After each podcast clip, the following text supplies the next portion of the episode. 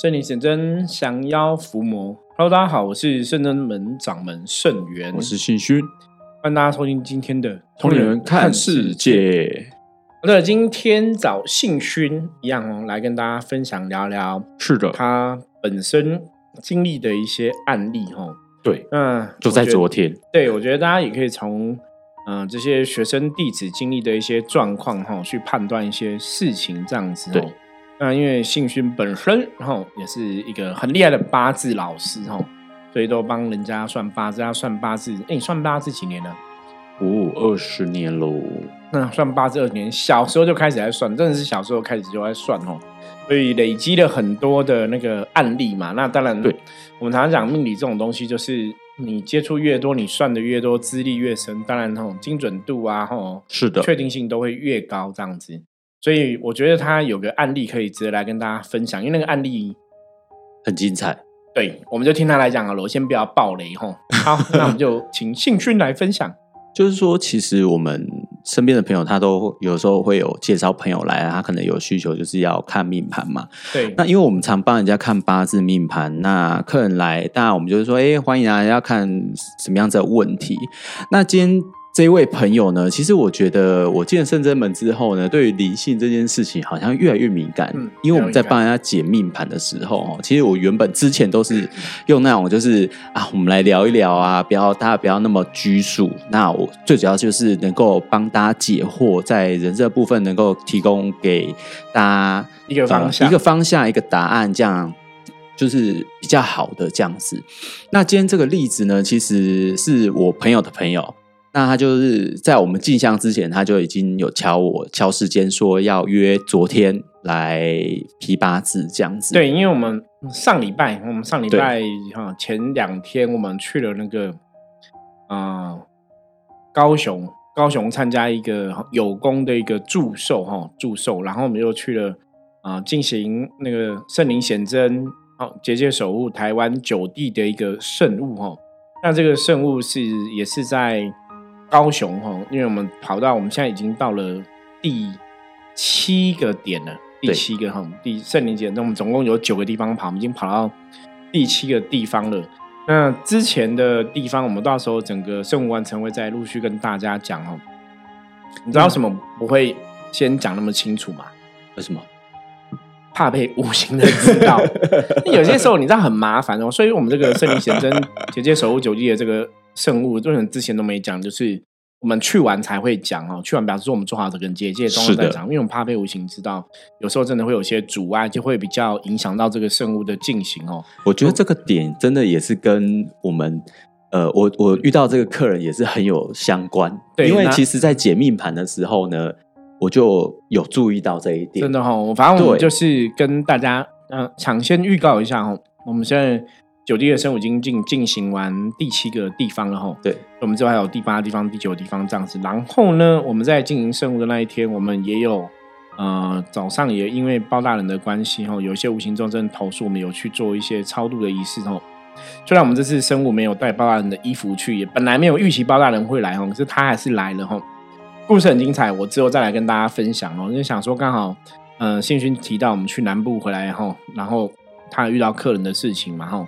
好，那我们就继续把麦克风交给新勋，因为这个能量的部分啊，我觉得是在呃这一次我们的出的圣物神明一直在提点，然后在教导的功课啦，就是说希望我对于能量的部分能够再更加的小心。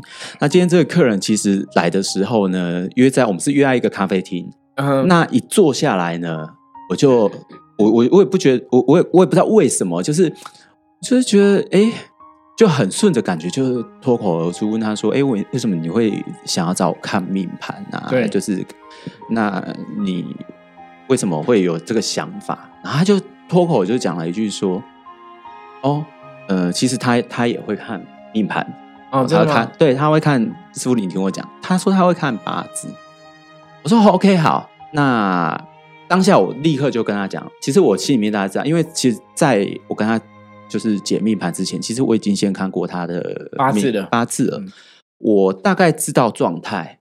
那我也不跟他，就是就是就是长话短说嘛，我们就直接切入正题，这样子，我就直接跟他讲说，你来意到底是什么？那你大概听他这样讲完，我就说好，那没关系，我直接帮你开挂。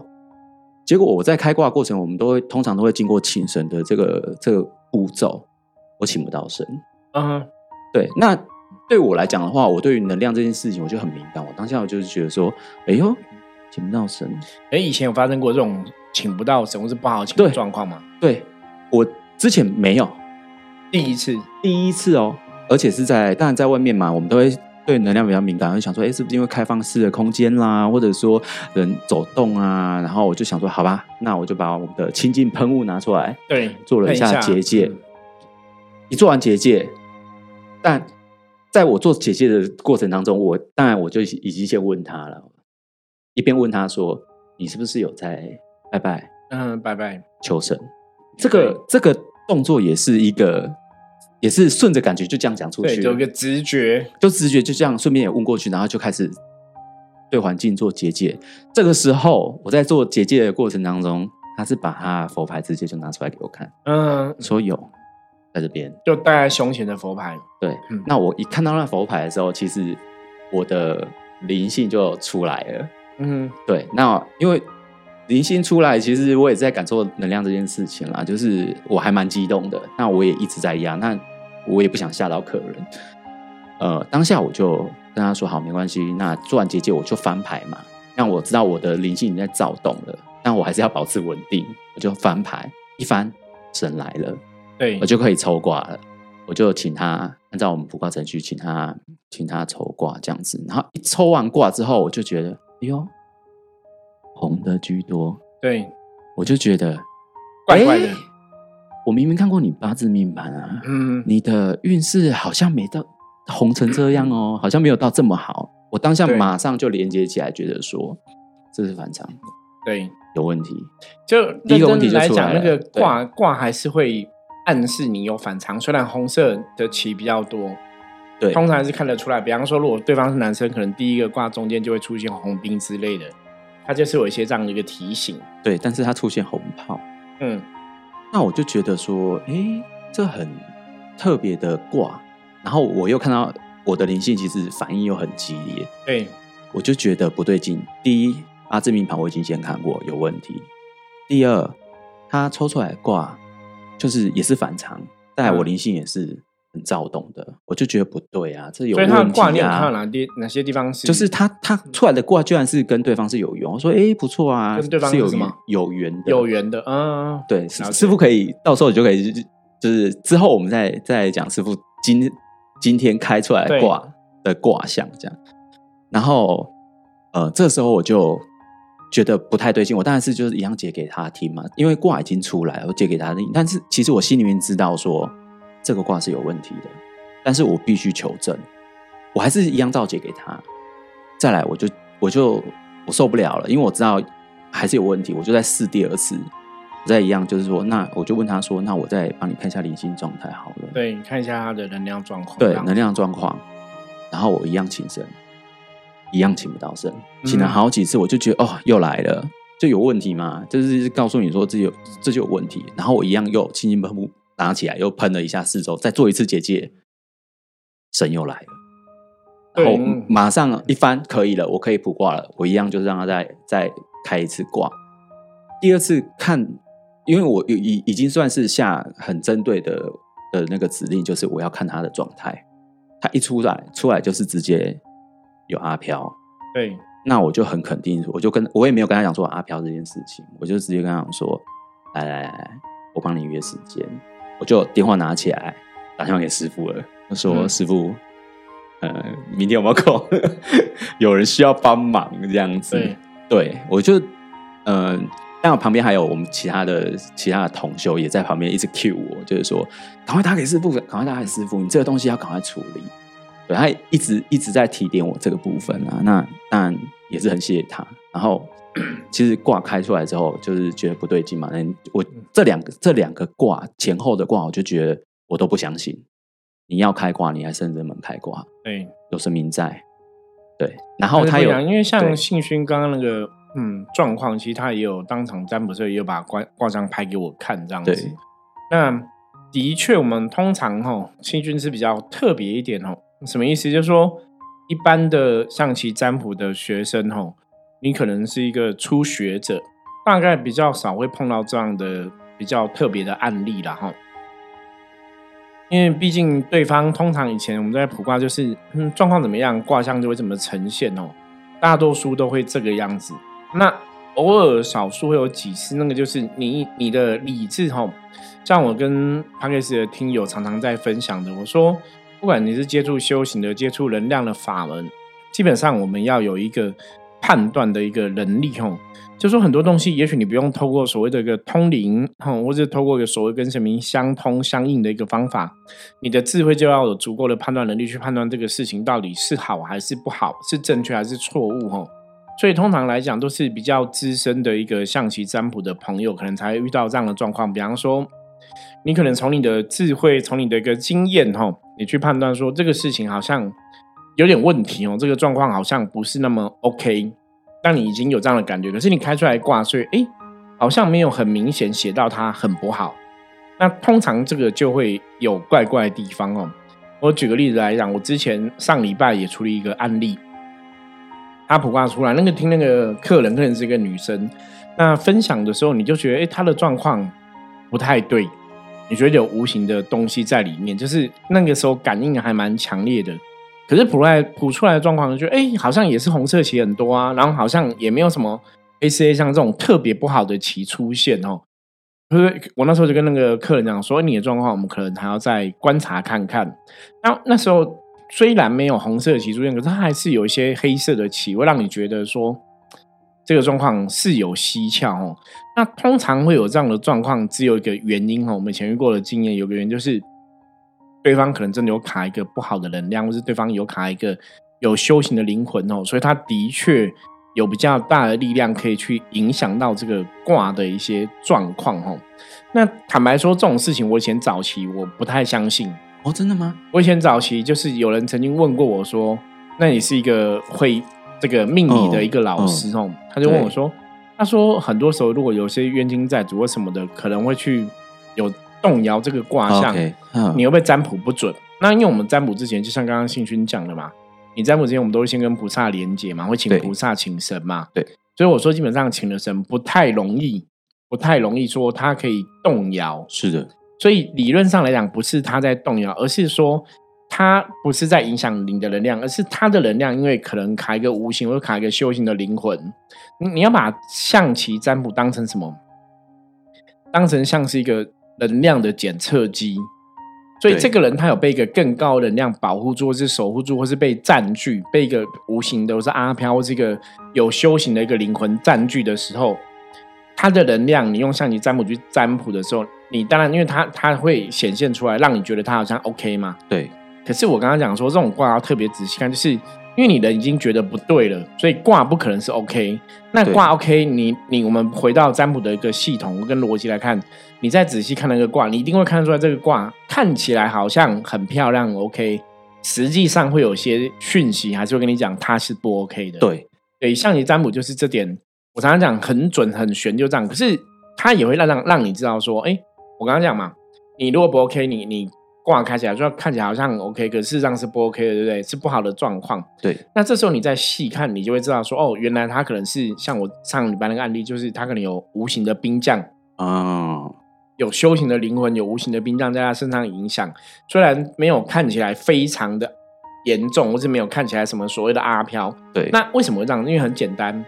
他是一个有修行的灵魂，有修行的一个鬼差好了，嗯，他不算阿飘啊，所以象棋占卜有没有准？还是准啊，还是准。可是你觉得他这个东西负面的东西，他当然没有显示阿飘，可是他其实我看那个卦象是有写到红兵黑将，就是有写到兵将哦，所以还是准哦。那只是说我我刚刚讲嘛，这种案例通常都是因为通常我们会遇到一个什么样的案子哦？有时候从能量的一个法则来讨论的话，那表示说你已经成长到这个阶段。对，就你的功力提升到这样，你才有办法去看到相对应的案例。比方说，如果我今天只是一个看看啊牙齿痛的医生，就是客人牙齿痛才来找我嘛。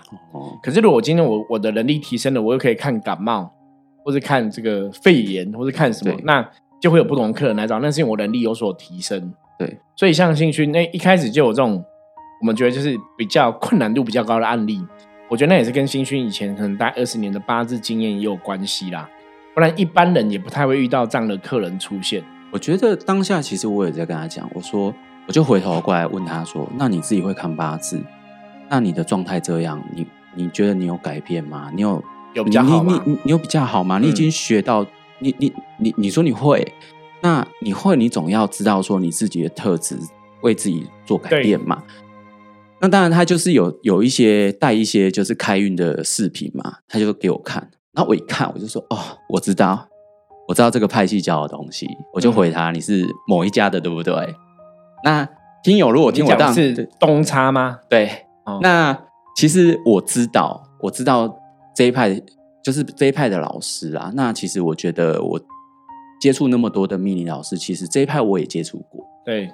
那我也大概知道他的状况，我就说，我就用他那一派的学术去告诉他，我说你学过这些东西，那你自己不知道你自己本质上面的优缺点，你这一派没有学到的这些优缺点没有被你发现，然后你用这些改运的商品，你觉得你有效吗？你有找到对象吗？对对，就是重点就是你要找对象嘛，可是你的命盘就是感情问题嘛，那。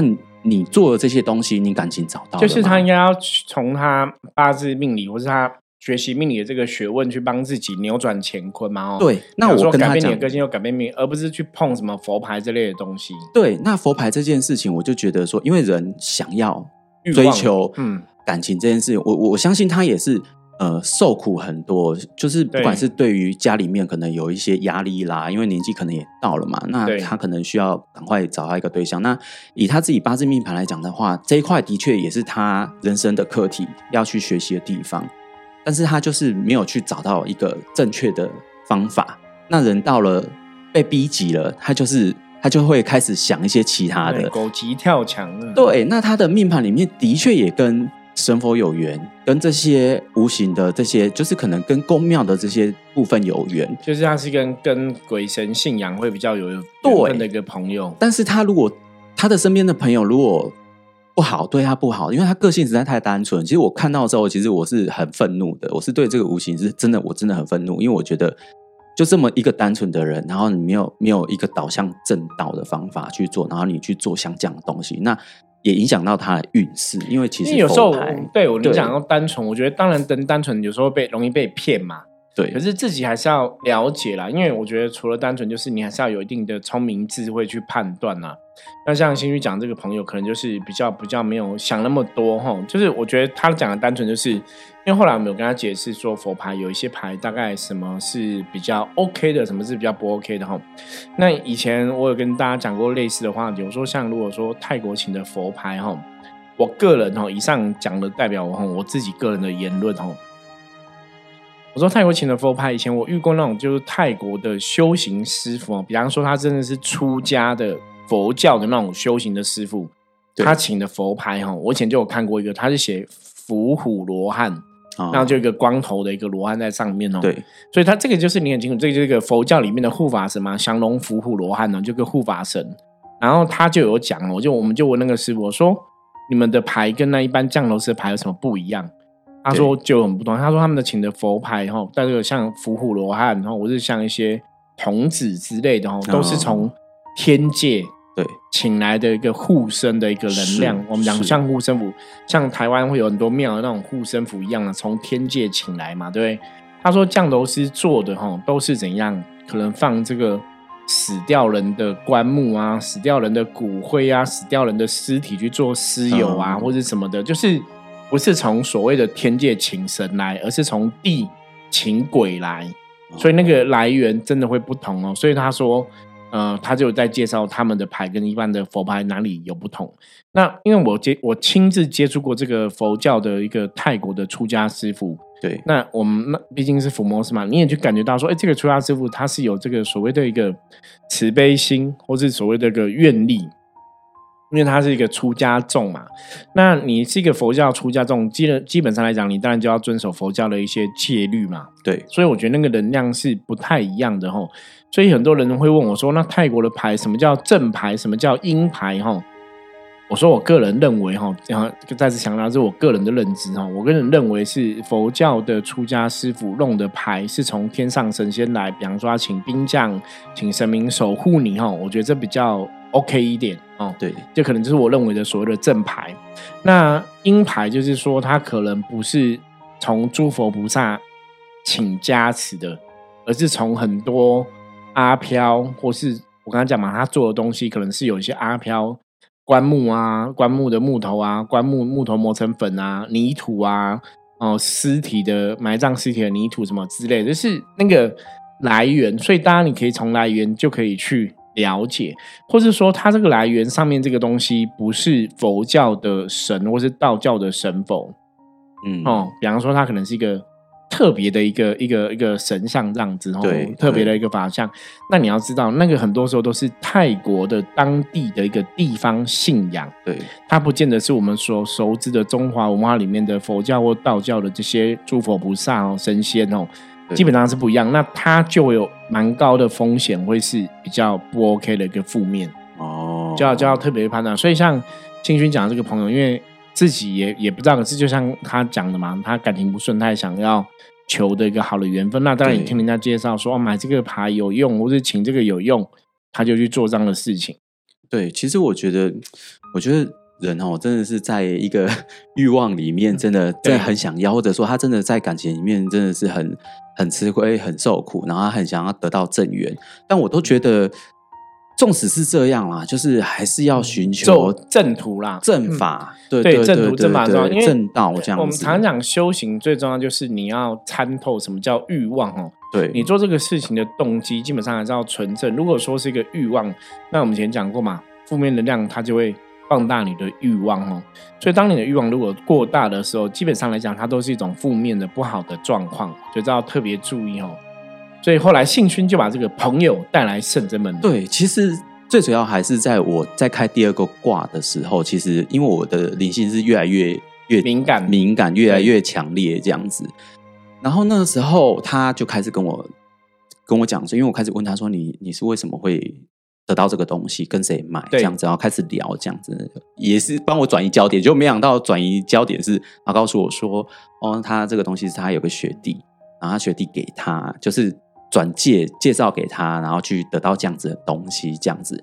然后当他在叙述这一段要钱话的时候，当然要钱啊，师傅。哦。那叙述这一段的时候，其实我整个灵性起来之后，那个眼前就闪过去，就是有点像是那种大概一一秒钟的那一种，就是很像那种泰国泰国阿赞的那种画面，这样这样啪过去，这样。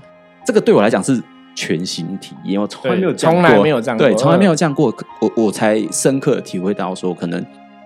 这种东西就是一个能量能量法则，要了解，要相信。对，就是，但也是让我们知道说，哎，其实，在你面前这个就是他需要帮忙，他他他他可能他的灵性在呼救了，他他在寻求解决的方法了，那已经摆在面前。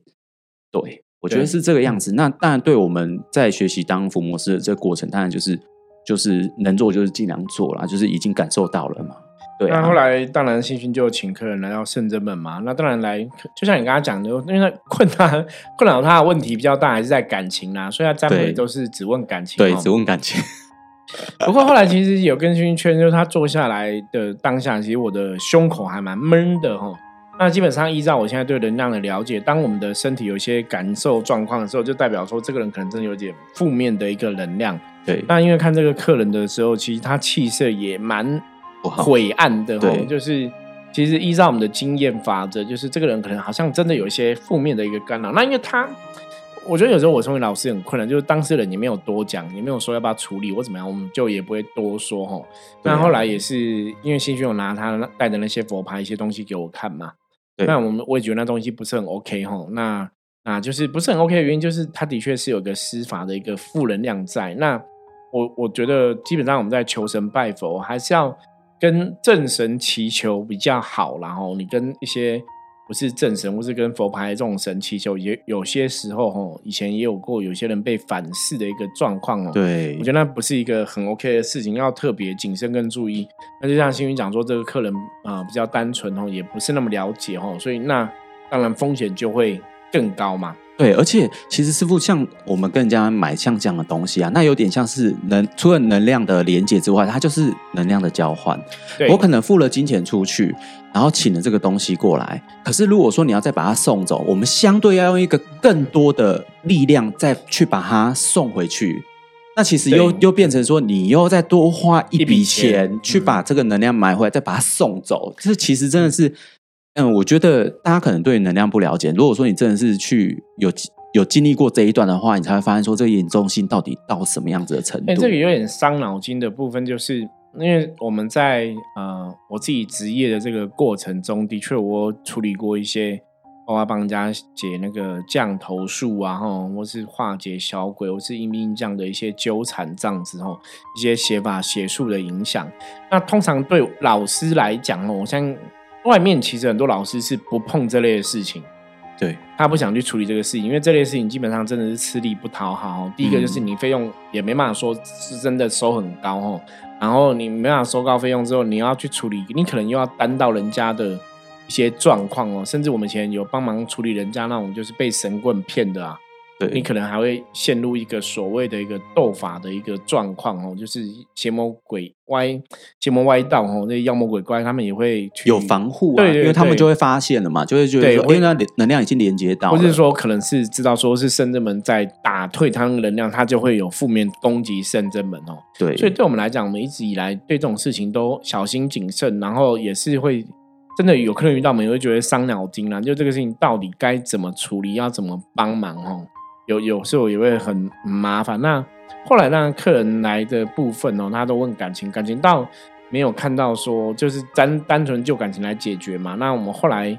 嗯，幸运就有问说他的佛牌怎么样，我们才后来才确定说，哦他佛牌其实还是要处理的嘛，哈。因为我们其实，在处理能量的部分，我们会非常小心，就是说，我们会一再的开挂确认说，哎，问神明说这样对，子的，问题在哪里？对，那这样解？决是不是可以圆满？对，结果没想到，对，我们后来就是 对这个案例写书文啊，要成品的对时候，这个案例还公文要送上去还在进行中，然后所以也差不多。我们今天录录音的时间也差不多，就是案例还在进行中。哦对，因为客人的状况哦，我本来以为只是处理佛牌的部分哦，后来了解说，哎，对佛牌他是说有客人说是有被下蛊在里面哦，那有达到某种的一个一个一个法术的一个作用，然后那当然这种比较偏邪法邪术嘛，所以后来我们才了解说，哦，其实不是单纯处理佛牌，可能还是有这些邪法邪术的状况。那甚至我有在开一个卦，请菩萨只是他的问题，我们该怎么处理哦？对，菩萨给的卦象就是我跟像跟信勋跟一些学生弟讲说，这就是一百分的，就是我就是我绝对跟你赌，他一定有这个状况，因为那个卦字非常明确哈、哦，就写到说他可能有受到一些降头术的影响这样子哦。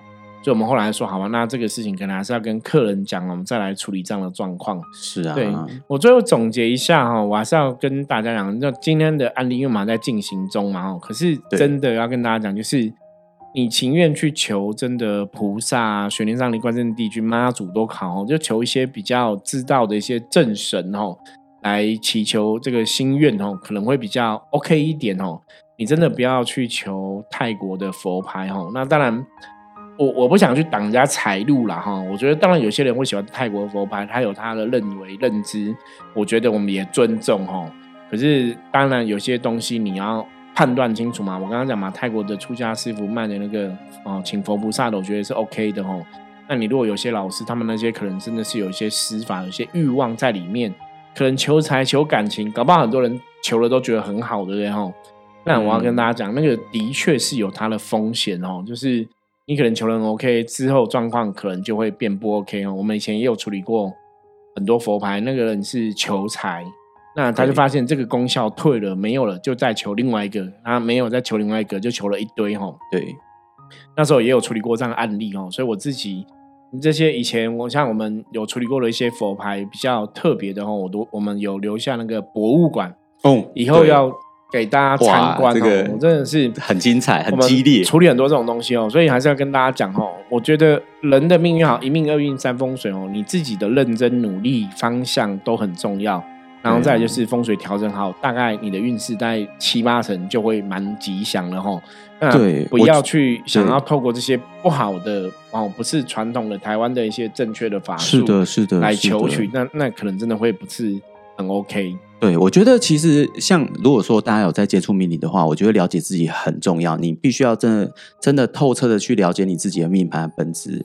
那如果说你不管你是学习哪一个派派的流派，我觉得都 OK。你要用哪哪一个派别的解法，或者说改运，我觉得这些都 OK。但是我觉得一个本质就是你学习这些东西，你的德性要到，你真的真心要帮助人，这是第二点。然后再来就是说，不要被。名利跟欲望还有金钱所迷惑，对，这是很重重要的一件事情。你要学习命理，真的要懂得这个东西，你这样子才能够达到真正的开运。对，状况你才会越来越才会变好。对，好的，那我们接着来看一下哈，今天大环境负面能量状况如何？一样用象棋占卜的牌卡抽一张红四哦，红四很好哦，表示今天大环境哦没有什么负面的能量状况。那红事也有提醒大家哈，就做事情哦，不要只想自己哦，做事情要能够把这个功劳哦跟别人分享哦，做事为万民哦，是说出发点哦，出发点哦是为了大家一起好，我才去做这个事情哦，不要只是自己占据那个功劳哦，那这样很多事情才会越来越顺，越来越吉祥哦。好，以上是我们今天跟大家分享的内容哦，希望大家喜欢。那接着还要再预告一下哦，就是呃，我们知道甲辰龙年即将到来哈，所以我们现在各个庙宇啊也是在进行点这个光明灯的一个服务哈。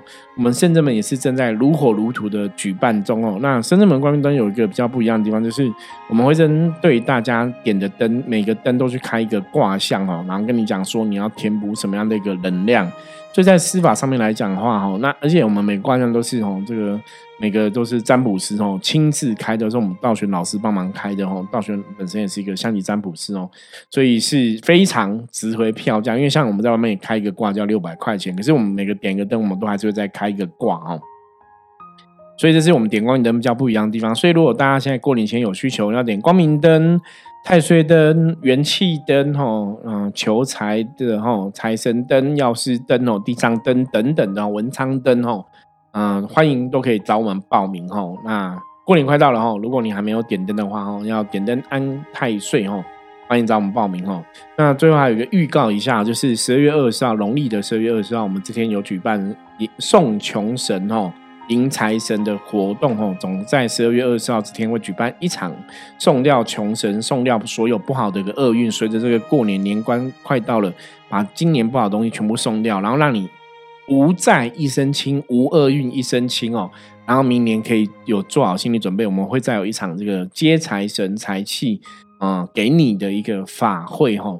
所以欢迎大家可以报名参加这个送穷迎财神哦，费用一个人只要一千块钱哦，我觉得是非常。